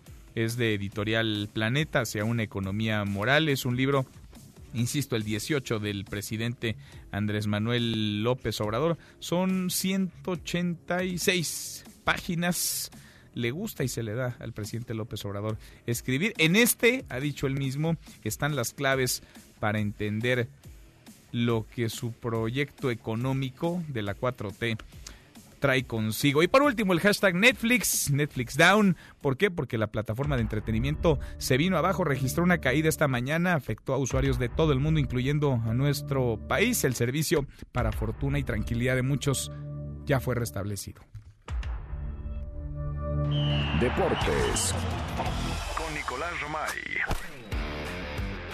Querido Nico, qué gusto saludarte, ¿cómo estás? Muy bien, Manuel, ¿tú? Bien, muy bien. Me da gusto saludarte y toda la audiencia ¿Ya de Mesa tienes para tú el Todos. libro de el presidente, el último del presidente López Obrador, hacia una economía moral? No, tiene como 18 libros, ¿no? 18, este es el 18. Sí, es como 18 libros, ¿no? Este todavía no. este no, pero tengo. tienes los 17 anteriores. Los 17 anteriores, correcto. Eh, oye, Manuel, estamos a tres años del Mundial. Ajá. Estamos a tres años de la Copa del Mundo. Hoy, justamente, porque recordar que es un va a ser un Mundial diferente. Se iniciará el 21 de noviembre. Imagínate. Ah, sí, es cierto. Por el tema del clima, diferente. ¿no? Es imposible jugar en verano en Qatar, entonces tendrá que ser en diciembre y, y pues un mundial que, que será antes de Navidad, que tendrá que modificar calendarios porque pues ahorita estamos en plena, nosotros en México nos falta una jornada, luego liguilla, pero todas las demás ligas del mundo siguen teniendo partidos, la Champions League, entonces ese calendario se tendrá que ver modificado por culpa del mundial, será un experimento muy raro, muy diferente a ver cómo nos va, ¿no? Pero definitivamente, Manuel, eh, el Mundial de Rusia fue el último Mundial como lo conocíamos, ¿eh? Porque fue en verano y con los equipos, eh, y con 32 equipos. Ahora será en Qatar, Ajá. sí con 32 equipos, pero en invierno y ya después el de México, Estados Unidos y Canadá con más equipos. Entonces, pues sí, va- 48, va, ¿verdad? evolucionando, 48 equipos, No, pues sí, una locura. literal va a ir medio mundo a ese mundial. En medio mundo, sí, literalmente va a ir medio mundo. Pero bueno, estamos a tres años, nada más para apuntar ahí en el calendario, tres años para la Copa del Bueno, Mundo. este, este mundial Qatar. sí voy a ir, Nico. Qué bien, Manuel. Qué bien, Manuel. Te advierto. ¿A trabajar o a...? No, no, no, a ver los partidos, que a trabajar, a trabajar irás tú, Nico. Ya, pero bueno, tú también tendrás que... Es, es un país culturalmente muy ¿Qué me quieres interesante. qué me ¿eh? quieres mandar a trabajar? Y quiero ir a ver el fútbol. Ya, Manuel, pero luego un mes de vacaciones me parece excesivo, ¿no? ¿Tú crees que México dure un mes en el mundial? No, pero tú sí. No, yo no, yo voy a ver a México. Ah, o sea, apoyar a la vas, vas a fase de grupos, la octavos de final y, ya? de regreso. Hasta ahí no habrá quinto partido para México. Pues ojalá que sí, ojalá que sí, llevamos años esperándolo, ojalá que sea el bueno, ¿no? Pues siempre decimos lo mismo, Ojalá. siempre decimos lo mismo. Oye, Manuel, bueno, mañana empieza la, la Liga MX, vamos a, a, bueno, la última jornada después de esta fecha FIFA, haremos matemáticas el día de mañana, pero se anunció este partido de estrellas, ¿no? Entre la MLS y la Liga MX, eso fue el día de ayer, y hoy de nueva cuenta hay un anuncio importante, sale Enrique Bonilla a hablar de una alianza con el SAT para limpiar las finanzas Mira. en la Liga MX. Esto buscando que haya transparencia en todos los equipos. Me parece fantástico, Pues ¿eh? Ojalá que se cumpla, porque es una realidad, es un secreto a voces y qué bueno que ahora lo hacen público, porque quiere decir que quieren atacar el problema, que muchos equipos no pagan impuestos, que muchos equipos tienen dobles contratos, que muchos jugadores no pagan impuestos y pues al final tienen las mismas obligaciones que todos. Entonces, este es un paso hacia el frente buscando la transparencia. Pues qué bien, ¿no? Para evitarse casos tan bochornosos, tan penosos e ilegales como el del Veracruz, por ejemplo, ¿no? Es, es ilegalidad, Manuel, porque no, no es posible que muchos eh, jugadores tengan dos contratos y que en uno el que está registrado tengan cierta cantidad y que de esa cantidad sí paguen impuestos, pero que el sueldo grande esté por otro lado. ¿No? Entonces hay que darle transparencia porque como cualquier ciudadano tienen obligaciones, ¿no? Claro. Y más si ganan tanto dinero, ¿no? Entonces yo creo que, que es un buen paso, me da gusto que lo haya hecho la, la Liga MX, sí se tardó, pero bueno, eso ya, hombre, ya, ya para qué, ¿no? Hay que hablar de sí ya llegó exacta, exactamente. Oye Manuel y semana 12 de la NFL hoy los Colts contra los Texans los dos equipos que llevan marca de 6-4 eh, buscando hoy eh, su triunfo número 7 importante porque ya estamos en la semana 12 qué rápido pasa todo pero bueno hay equipos que tienen que apretar el acelerador buscando una postemporada. Colts y Texans están en esa en esa opción no de, de buscar meterse a la postemporada dependiendo su su división. Arranca pues la semana 12 y mañana arrancará la última de la Liga MX nos damos tiempo no Nico mañana para platicar a detalle de las posibilidades quién se juega qué en la última jornada antes de que arranque la liguilla. Fíjate Manuel que en marcaclaro.com hay una nota que es la calculadora de la liguilla. Ah, Entonces literal te metes y, te salen todos los partidos, tú pones eh, quién crees que gana y te hace la, la calculadora y te pone cómo quedan los cuartos de final. Mañana, si te parece, lo hacemos. Órale, me voy a meter, de una vez me voy a ir metiendo. A ver, repítenos la página, Nico. En marcaclaro.com, ahí está, calculadora de liguilla y mañana lo hacemos, ¿no? Con el Puebla Necaxa, Tijuana León, ahí, ahí ponemos, lo hacemos en conjunto, ¿te parece? Eh, en esta nueva propuesta de, de conciliar, lo hacemos juntos, tú y yo y vemos cómo nos queda la liguilla. Qué conciliador. mano tendida, te ah, estrecho la mano, Nico, de regreso. En, señal de reconciliación, Manuel. en señal de amor y paz. Un abrazo, Nico. Saludos, a las tres los escuchamos. A las tres lo esperamos en Marca Claro por MBS Radio. Un abrazo. Otro de vuelta, Nicolás Roma. Y con los deportes, pausa antes una vuelta por el mundo de la mano de mi tocayo Manuel Marín y volvemos ahí más en esta mesa, la mesa para todos. Internacional. Durante el juicio político contra el presidente Donald Trump, el embajador estadounidense ante la Unión Europea, Gordon Sondland, afirmó que el mandatario presionó a su homólogo ucraniano para que abriera investigaciones contra el precandidato demócrata Joe Biden. Esto a cambio de una invitación a la Casa Blanca. Eso es lo que respondió el presidente Donald Trump. Le digo al embajador, no quiero nada, no quiero nada a cambio, no quiero quid pro quo. Dile al presidente Zelensky que haga lo correcto. Esa es mi respuesta. No quiero nada, no quiero quid pro quo. Evo Morales no será otra vez el candidato presidencial de su partido Movimiento al Socialismo en las próximas elecciones que convocó la autoproclamada presidenta interina Yanine Añez, según informó el legislador Henry Cabrera. Tu opinión cuenta y a nosotros nos interesa.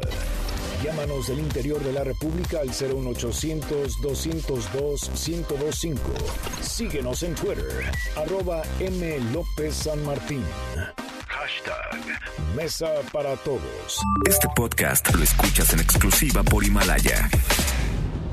Es mi mejor momento con el Atlético de Madrid, dice Héctor Herrera. El centrocampista mexicano destaca que ha tenido más participación y minutos con los colchoneros. Yo creo que en este momento que he tenido más minutos, más, más actividad con el, con el equipo, pues se puede decir que, que será mi mejor momento.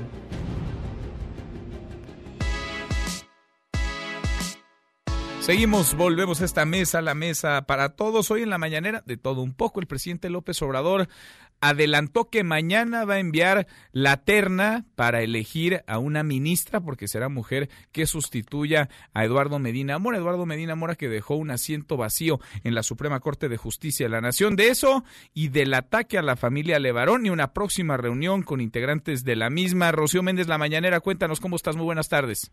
Buenas tardes, Manuel. Y el anuncio lo hizo al suscribir este acuerdo por la igualdad entre hombres y mujeres. Detalló que efectivamente se presentará esta terna conformada únicamente por mujeres. Vamos a escuchar.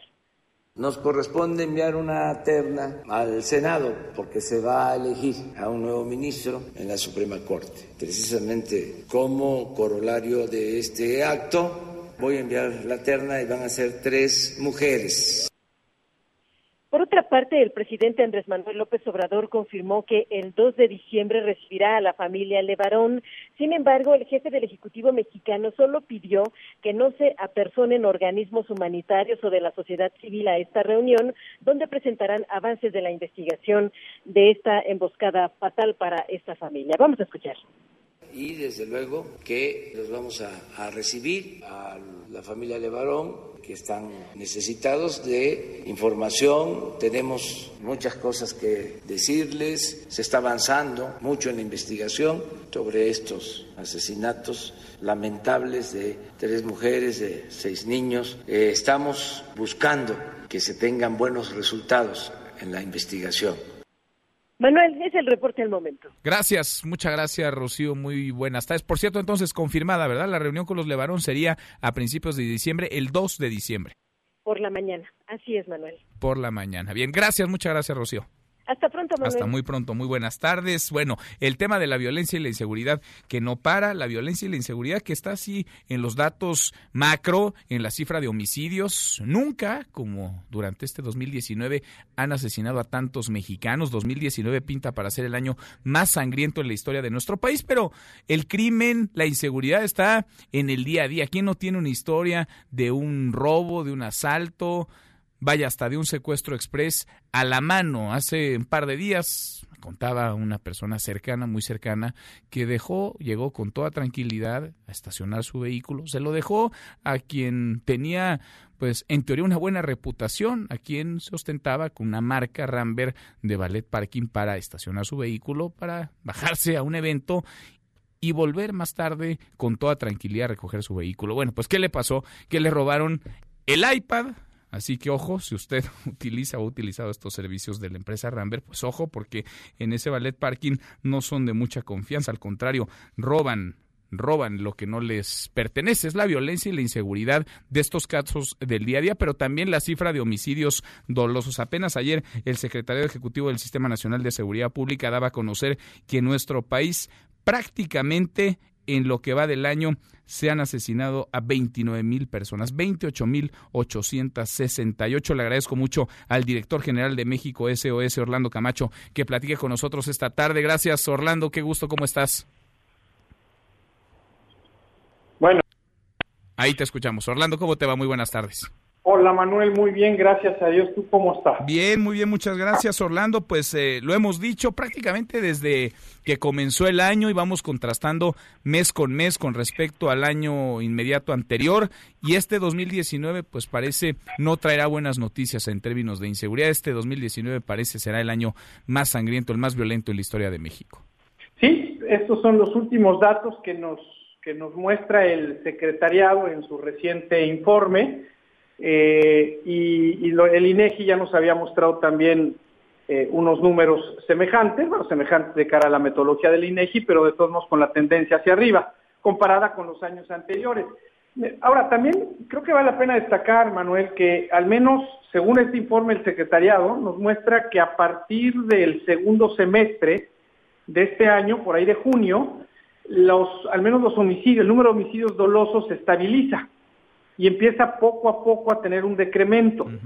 Entonces, eh, eh, obviamente el acumulado desde enero acá, pues iba para arriba. Pero si ya vemos de junio a la fecha, también estamos viendo un decremento. Y por ahí también la cifra del secuestro ha empezado a tener un decremento. entonces, eh, estoy hablando a nivel nacional. Pero entonces tú sí ves una estabilización, es la palabra que utilizaba el presidente López Obrador, estabilizar el crecimiento de la violencia. Tú sí ves que se estabilizó, es decir, que por lo menos no está creciendo de una manera tan alta como lo registramos en años anteriores.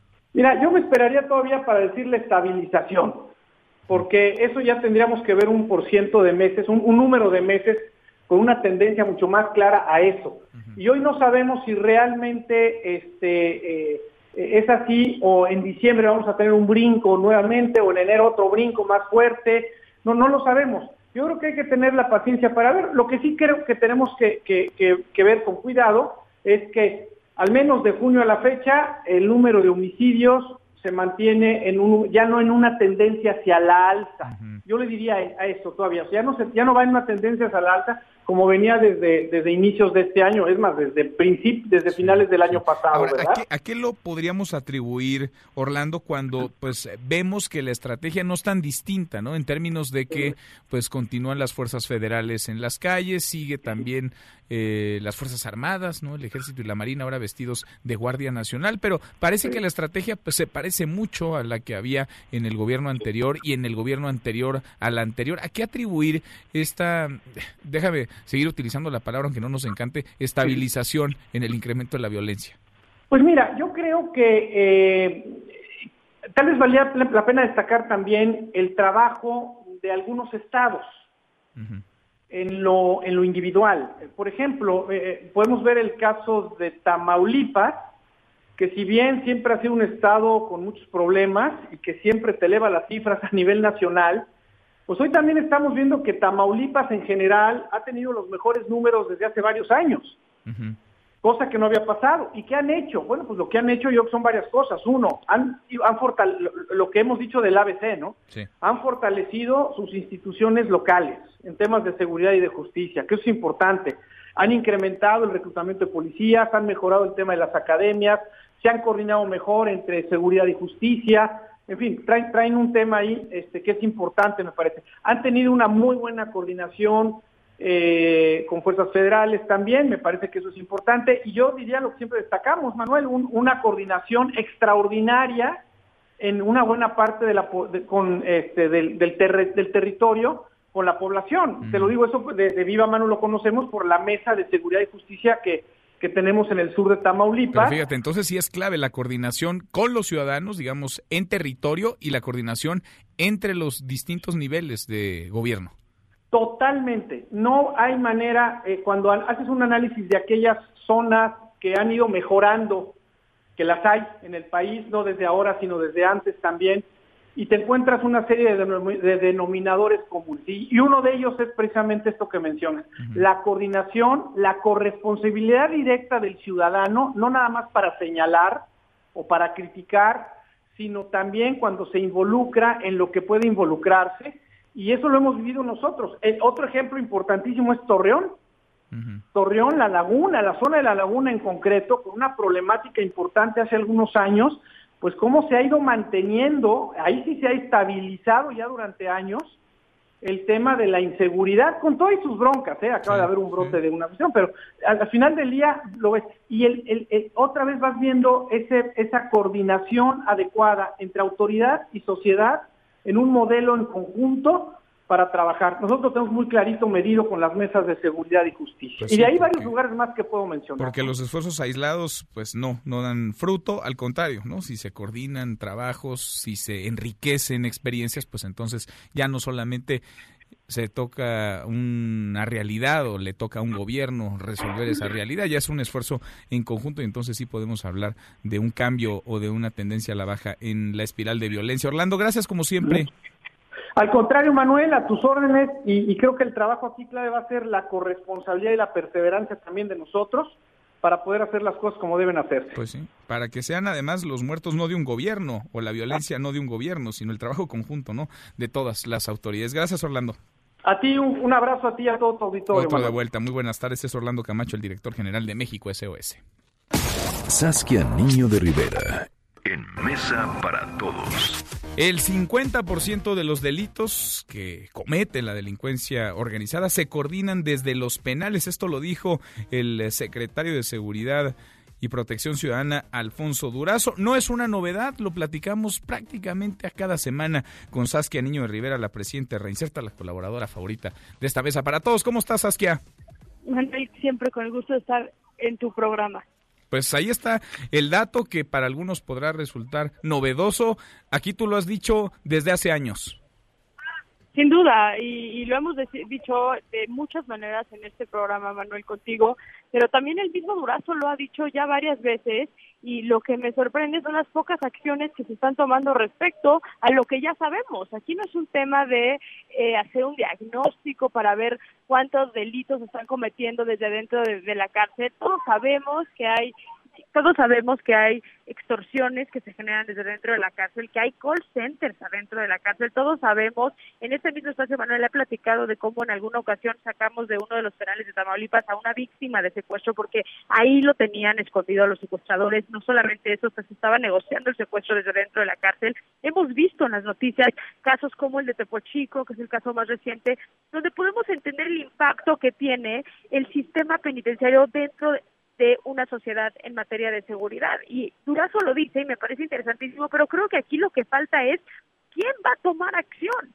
Eh, Desde, la, el, desde, el, desde el órgano concentrado de readaptación social, desafortunadamente no se está poniendo gente experta que lleve años en temas penitenciarios y cada vez más están reduciendo presupuesto al sistema penitenciario después de la fuga del Chapo Guzmán de nuestro penal más alto en materia de seguridad, el altiplano, antes conocido como Almoloya, siguen sin funcionar, Manuel, los sensores que tienen abajo, se le ha quitado muchísimo presupuesto al sistema penitenciario. Entonces creo que estamos aquí trabajando en contracorriente en cuanto a lo que se debe de hacer y lo que ya sabemos que está pasando.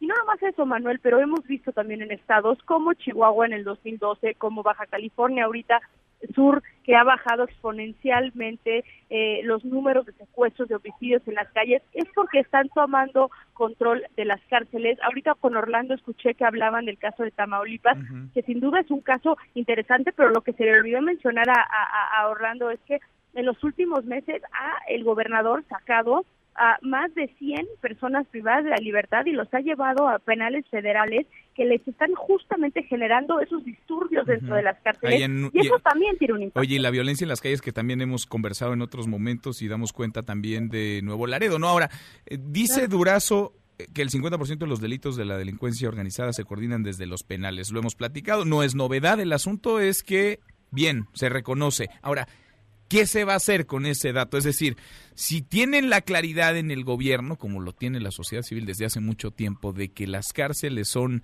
un centro de operaciones para la delincuencia organizada, pues ¿qué se va a hacer para tomar control de los penales, para tomar control de las cárceles? Ahora estamos en la discusión del presupuesto. ¿Cuánto más dinero se va a otorgar para profesionalizar desde custodios hasta equipos de seguridad para tener control de lo que pasa tras las rejas? Claro, no se necesitan cifras, Manuel. Este, como bien lo mencionábamos, ya Durazo lo dijo y lo dijo varias veces desde antes de que tomara protesta. Me acuerdo perfectamente cuando presentó su plan de gobierno al principio de esta de este nuevo gobierno mencionó como uno de los ejes de acción más importantes que iba a tomar era control de las cárceles. Yo no veo claro porque desafortunadamente los esfuerzos están yendo exactamente en lo contrario. Hay menos presupuesto en el órgano desconcentrado de redactación social y cada vez aquellos que llevamos muchos años en el sistema penitenciario, vemos a más gente inexperta encabezando las diferentes cárceles del país y tomando decisiones completamente erróneas que nos están llevando a lo que hoy son los niveles, Manuel, más altos de violencia en México. Sin duda, si pasamos y atravesamos por el año más sangriento en la historia de nuestro país, en buena medida es porque tampoco hemos volteado a ver el sistema penitenciario. Saskia, gracias como siempre. Al contrario, Manuel, un abrazo. Otro de vuelta. Muy buenas tardes. Es la presidenta reinserta Saskia Niño de Rivera. Nosotros cruzamos la media ya, la hora con 31. Pausa y volvemos con un resumen de lo más importante del día. Esta mesa, la mesa para todos. Información para el nuevo milenio. Mesa para todos. Con Manuel López San Martín. Regresamos. Este podcast lo escuchas en exclusiva por Himalaya. Familia de policías en Aguascalientes escondía cadáver enterrado en el patio de su casa. Se presume que el cuerpo pertenece a un hombre que fue reportado como desaparecido. El joven habría sido pareja de la hija de los policías. Seguimos, volvemos a esta mesa, la mesa para todos, cruzamos la media ya, la hora con 33 le entramos a un resumen con lo más importante del día. Resumen. Resumen. Bueno, vamos de vuelta a la Expo Santa Fe, la Expo Santa Fe que hoy es la sede alterna de la Cámara de Diputados para discutir el presupuesto 2020. La Cámara sigue cercada, tomada por organizaciones campesinas que impidieron el acceso de los legisladores. Se movieron ya los diputados de Morena y grupos parlamentarios afines con el objetivo, aunque ya van tarde, de aprobar de una vez por todas el presupuesto 2020. ¿Cómo van las cosas allá en la zona de Santa Fe, Angélica? ¿Cómo estás, Angélica Melín? Buenas tardes otra vez. De nueva cuenta te saludo, Manuel, con el gusto de saludarte a ti, por supuesto, y también al auditorio. Ya se están eh, moviendo aquí las cosas en esta sede alterna que ha tomado la Cámara de Diputados para aprobar el presupuesto del año 2020, que bien lo comentabas, Manuel, debía haber salido desde el viernes pasado, viernes y 15 de noviembre, pero bueno, pues gracias al reloj parlamentario, hoy los congresistas van a legislar en este jueves 21 de noviembre y lo que ellos aprueben tendrá fecha del 6 de noviembre, así funcionará el reloj parlamentario.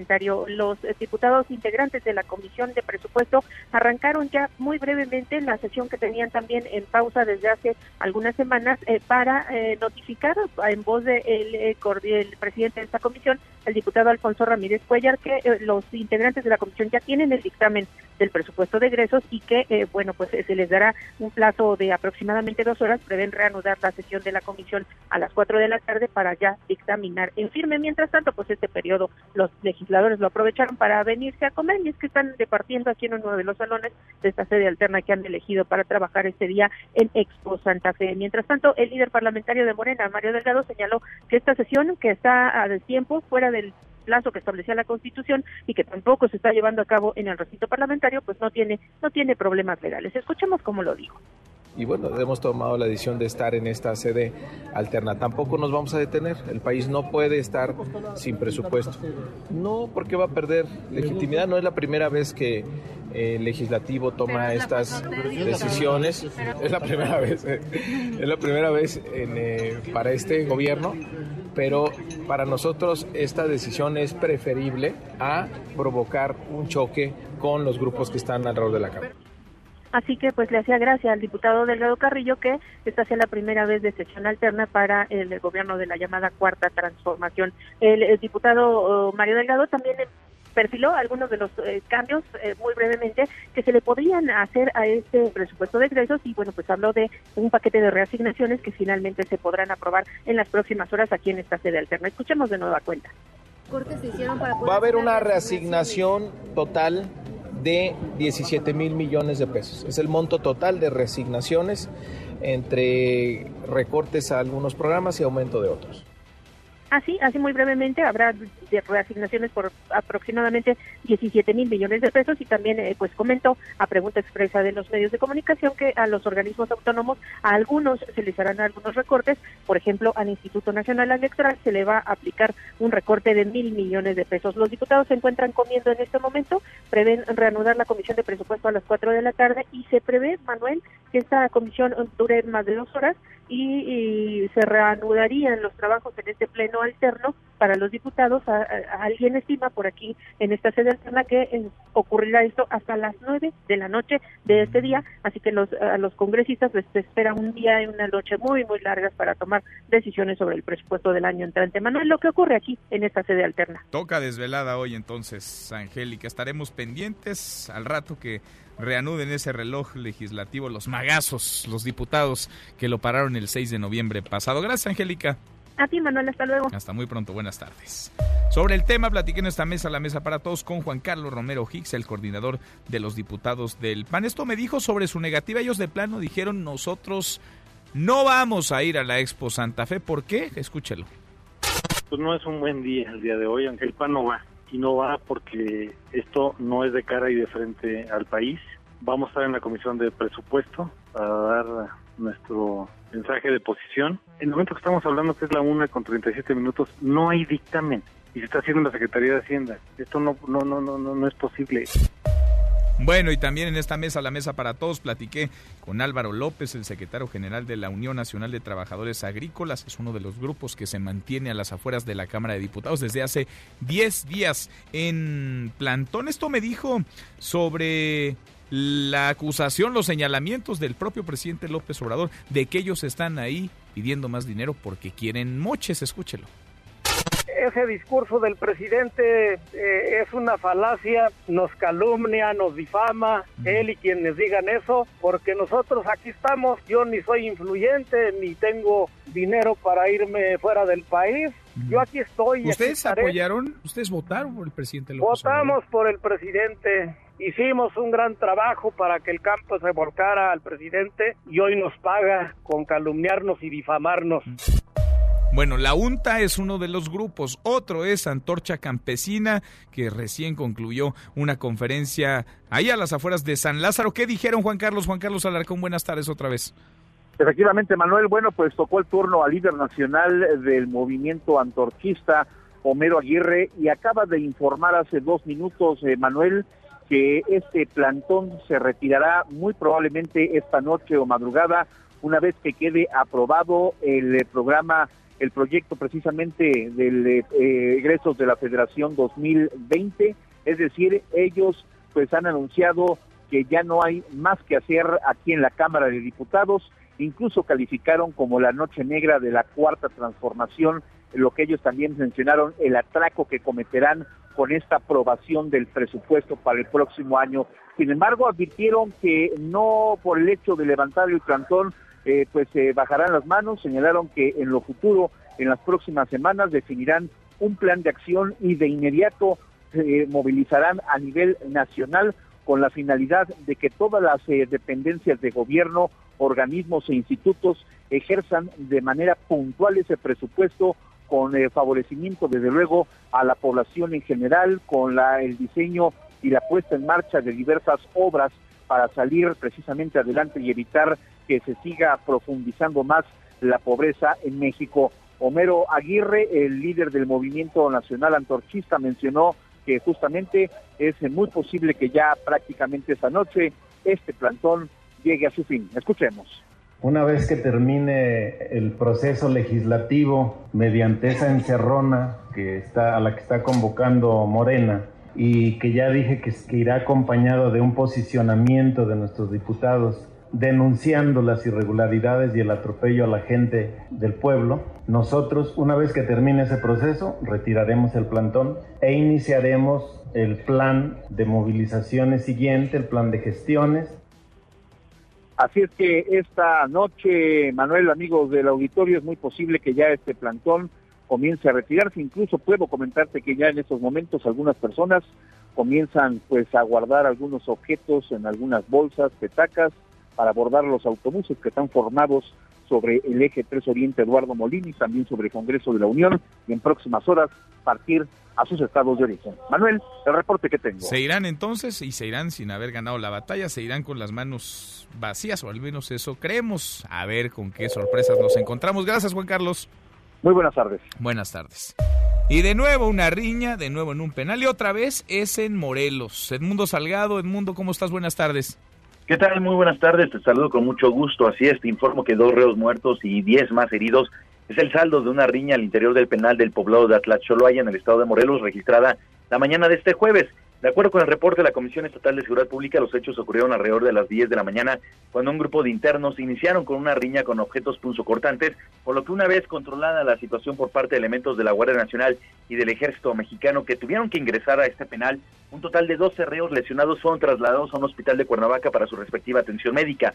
Sin embargo, dos de los internos perdieron la vida al llegar al nosocomio, quienes fueron identificados como Felipe, alias El Limón, y Miguel, mejor conocido como El Chisto, mientras que 10 eh, reos más resultaron heridos. Tres de ellos se encuentran graves, mientras que el resto se encuentran estables, de acuerdo con el reporte médico. Al respecto, el presidente de la Comisión de Derechos Humanos del Estado de Morelos, Raúl Hernández Cruz, se trasladó hasta la cárcel para supervisar las condiciones de los reos y lamentó que se sigan registrando estos actos violentos ante la falta de una estrategia para garantizar el orden al interior del centro penitenciario. Escuchemos la voz del eh, titular de la Comisión de Derechos Humanos. Tenemos noticia de una situación nuevamente violenta en el Centro de Reinserción Social Morelos, en Atlacholoaya, en el municipio de Xochitepec. Eh, he girado la instrucción de que se atienda la situación por conducto de nuestros visitadores para conocer cuál es la situación que prevalece y pedir información a las autoridades encargadas de estos centros de reclusión sobre la, el control del lugar. Hasta el cerezo llegaron también familiares de internos que exigieron información sobre sus consanguíneos y exigieron la salida de funcionarios de reinserción social, entre ellos la renuncia del director Jorge Ponce de León tras estos hechos que se han registrado desde el mes pasado. Cabe mencionar que en las últimas semanas se han registrado dos riñas y un motín en el penal de Atlacholoaya, dejando un saldo total de nueve reos muertos y 14 heridos. Manuel, hasta aquí mi reporte. Gracias, muchas gracias, Mundo. Muy buenas tardes. Buenas tardes. No hay control de las cárceles en general, eh, pero lo de Atlacholoaya vaya es constante en las últimas semanas, es constante. Hasta aquí el resumen con lo más importante del día.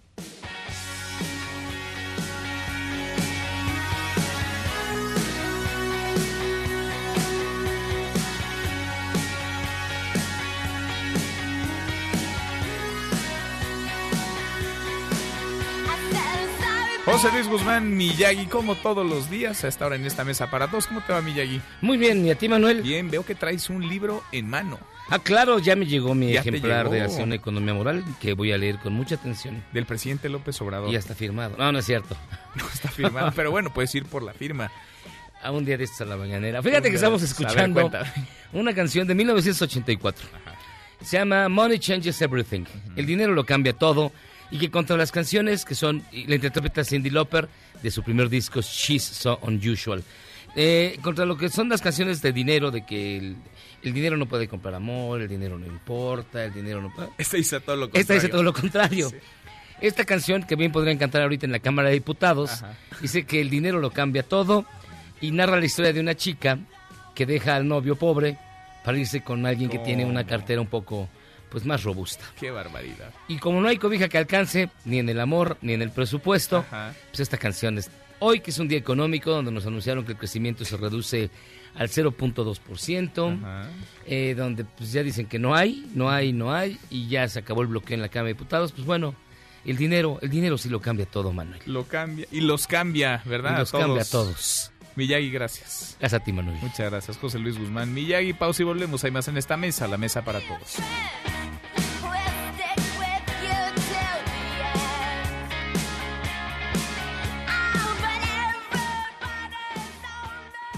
Infórmate también vía Twitter, arroba M. López San Martín. Llámanos, teléfono en cabina 5166-1025. Este podcast lo escuchas en exclusiva por Himalaya. Pequeño panda. Alerta en Francia por fuga de panda rojo del zoológico. El panda rojo está en peligro de extinción, tiene el tamaño de un gato con pelaje rojizo y una cola peluda. Se la pasa dormido gran parte del día. Pequeño panda. Seguimos, volvemos a esta mesa, la mesa para todos. A lo largo de la semana le he presentado la conversación que tuvimos el fin de semana con el expresidente de Bolivia, Evo Morales. Platicamos largo de varios temas, desde el golpe de Estado hasta la situación actual de Bolivia, su decisión, por qué escoger a México para asilarse. Hoy en esta última parte su opinión sobre Donald Trump, sobre Nicolás Maduro, sobre el presidente López Obrador. Ya se reunió con él, piensa reunirse con él pronto. Hablamos también sobre si estaría dispuesto o no a participar en una próxima elección. Es la última parte de esta charla que en exclusiva tuvimos con Evo Morales. ¿La estabilidad y desarrollo se llama para Bolivia Evo Morales? ¿No? La estabilidad y el desarrollo en Bolivia se llaman Evo Morales. Bueno, el pueblo juzgue eso, yo no quiero tanto, pero no es, repito, no es Evo, es pueblo organizado. El pueblo es tan sabio y sabe exactamente cuál es el mejor camino que hay que seguir. Y por eso también después de tantos años seguimos ganando. No es sencillo ganar las elecciones. Si usted no participa en la próxima elección, dijo bajándose del avión, pie de las escalinatas del avión que lo trajo de Bolivia a México, dijo usted, voy a seguir participando en política. ¿Usted va a seguir participando en política? ¿Apoyará a algún candidato o candidata? En todo caso, nuestro movimiento va a tener su candidato y, y, mientras tenga la vida, con seguridad, seguir haciendo política, pues es parte de la vida. Porque la política es una ciencia de servicio. Yo entiendo, la política es esfuerzo, compromiso, es sacrificio por el pueblo y para los más humildes. Y eso, eso hicimos, por eso también la reducción de pobreza en Bolivia. Presidente, ¿le parece que hagamos un juego muy breve de palabras, de bote pronto, de reacción inmediata? Poder. ¿Qué es el poder? Eh, yo creo en el poder del pueblo. ¿Indígenas? Eh, sí. Indígenas, lo que nunca han tenido un espacio importante para fortalecer la democracia y crear el poder comunal para un poder nacional. Democracia. Es la participación del pueblo. Democracia es algo sagrado para, para a, um, hacer gestión. Pero para mí la democracia no solamente es el día de las elecciones. La democracia es cada día. Reuniones con distintos sectores sociales, empresariales. La democracia es decidir con el pueblo políticas, programas, aprobar proyectos para el bien del pueblo. Golpe de Estado. Golpe, lamento mucho, eso viene con intervenciones militares a veces, eh, golpes, eh, algo negativo para los pueblos. ¿Preelección? Depende del programa y depende de los resultados que hace un gobierno para continuar. ¿Asilo? Eh, es, es un calabozo, secuestro. ¿Se siente usted atrapado? Sí, pero no como yo quisiera y como yo hacía. Sin embargo, así lo es seguro de vida. Estoy muy agradecido con México. ¿Paz? Solo ver paz cuando va a haber justicia social. Donald Trump, ¿qué piensa de Donald Trump? Uf, hay que dotarlo tal vez un médico, un psiquiatra, no sé. De Nicolás Maduro. Eh, un hermano patriota que ha derrotado el golpismo, intervenci- interven- intervencionismo, siento que está derrotando la agresión económica. ¿Qué opina el presidente López Obrador? Mi respeto, mi admiración. Eh, el día de su posición nos saludamos. Eh, hermano López eh, Obrador me trató de hermano, muy contento. Somos una familia que nos acompañamos en malas y en buenas. ¿Cómo describe Evo Morales a Evo Morales? Un hermano más de la familia, la familia grande que es Bolivia. ¿Qué país sueña? ¿Qué país imagina? Hoy, después de haber estado en la presidencia y después de que lo forzaran a renunciar. Bueno, cada país tiene su propia particularidad. Es totalmente diferente con otros países, por la diversidad cultural, por la eh, inmensidad, la riqueza musical originaria, milenaria, me encanta eso. Eh, quisiéramos siempre un país con soberanía e independencia de Estado y con la dignidad y identidad de un pueblo. ¿En dónde se ve Evo Morales en cinco años? Mm, en Bolivia. ¿Encabezando Bolivia? ¿Como presidente de Bolivia? No, ahí aportando. Mi gran deseo es volver a la zona del trópico de Chabamba, dedicando a la agri- agricultura, si tengo posibilidades. Ese es mi gran deseo. ¿Presidente ya se reunió con el presidente López Obrador? No. ¿Se piensa reunir con él? Y quien no quisiera eh, eh, saludar, por lo menos agradecer por tanto esfuerzo que hizo por Bolivia. Le agradezco mucho estos minutos. Gracias por platicar con nosotros. Las palabras Gracias, muchas de gracias. Evo Morales, la charla que tuvimos con el expresidente de Bolivia, la última parte, toda íntegra, la voy a subir a mis redes sociales justo ahora para que en YouTube usted pueda escucharla, pueda verla. Esta conversación, la del fin de semana pasado, con el personaje del momento, con Evo Morales. Ya mero nos vamos, revisamos lo último en la información. En tiempo real, universal. México sin condiciones para crecer a 4%, pega inseguridad y falta de inversión, dice Standard Poor's. El Heraldo de México. Riña al interior del cerezo de Morelos deja dos muertos.